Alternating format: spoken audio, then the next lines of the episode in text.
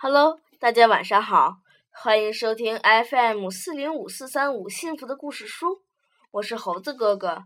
今天由我来为大家带来一个故事，这个故事的名字叫做《找到一个好朋友》。一个秋天的早上，天气好极了，青蛙弗洛格在树林里散步。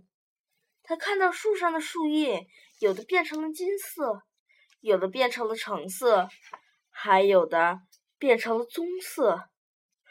这个世界真是太美了，弗洛格心里想着。在这一片美丽的色彩中，他突然发现好像有个什么东西躺在草丛里。弗洛格走到跟前一看，原来那里躺着一个小棕熊。他穿了件红毛衣，睁着一双又圆又亮的黑眼睛，脸颊上还挂着一滴眼泪。弗洛格小心翼翼地把它捡起来。啊，它真可爱！弗洛格想，我要把它带回家，让它跟我住在一起。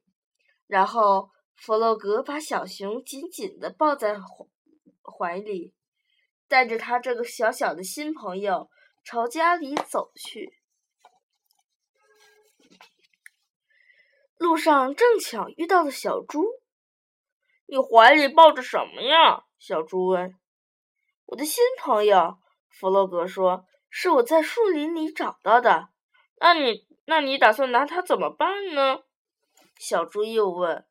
它孤零零的，所以我打算让它跟我住在一起。弗洛格说。让我。让我来瞧瞧，野兔跑过来说：“野兔的耳朵最灵了。”什么呀？这只是个泰迪熊。野兔宣布说：“一个玩具，它甚至都不会说话。”我会教它说的。弗洛格说。然后，弗洛格和小熊手牵手回家了。小熊自己会走路，走得还挺好的。开头的几天里。小熊一句话也不说，可它吃的挺多，看来胃口很好。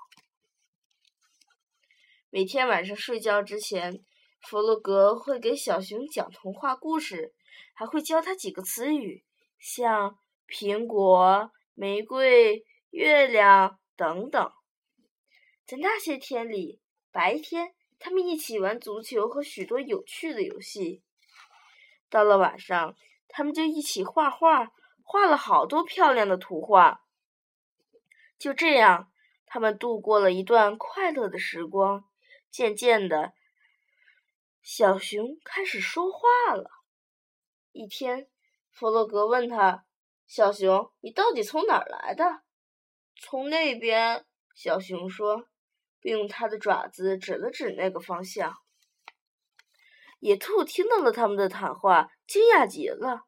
他真他真的会说话吗？野兔问。当然，弗洛格自豪的回答。我教他的。太不可思议了！每个人都跑来想亲耳听一听。小熊，你真的会说话吗？大家都在问。说点什么吧。大家安静下来，等待着。沉默了一会儿。小熊开口说话了：“早上好，今天的天气真不错。”大家都笑了。从那以后，人人都宠着小熊。鸭子让它骑在自己的背上，到处去玩。小猪用秘方为小熊烤制了特殊的小熊饼干。就连老鼠也很高兴的带着小熊一起去钓鱼。他们都很喜欢小熊，小熊也爱上了他生活中的每一分钟。可是不寻常的一天却来临了。那天，小熊坐在一块大石头上眺望远处。他突然不想再玩耍，也不想再和任何人说话。就这样，到了吃晚饭的时候，他也不想吃任何东西。小熊，弗洛格问他：“你怎么了？你不舒服吗？生病了吗？”“没有。”小熊轻轻的回答：“我也不知道自己怎么了。”第二天早上，小熊很早就起来了。“你要去哪儿？”弗洛格不安地问。“我要回去了。”小熊说。“我要回去了。”小熊说，“回到我原来的地方，我属于那里。”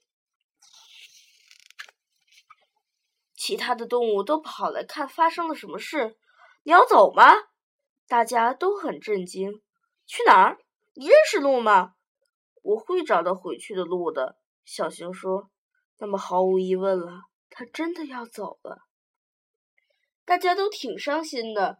他们为小熊准备了一个帆布背包，里面装满了食物和水，让它带在路上吃。然后小熊出发了。要回到它原来的地方，弗洛格的心都碎了。那天夜里，还有第二天的夜里，他躺在床上，却伤心的翻来覆去的睡不着。小熊，我想你了。他忍不住流下了眼泪。到后来，他哭着哭着就睡着了。再后来，有一天早上，很早很早。好像有一个温暖又柔软的小东西爬到床上，挨着他躺下了。弗洛格睁开眼睛，小熊，他欢呼着：“是你回来了吗？真的是你吗？”“是的。”小熊说，“你是我最好的朋友，我属于这里，和你在一起。我知道我们再也不再也不会分开了。”然后，弗洛格和小熊一起进入了。甜蜜的梦乡。好的，这个故事结束了，让我们一起说晚安，好梦。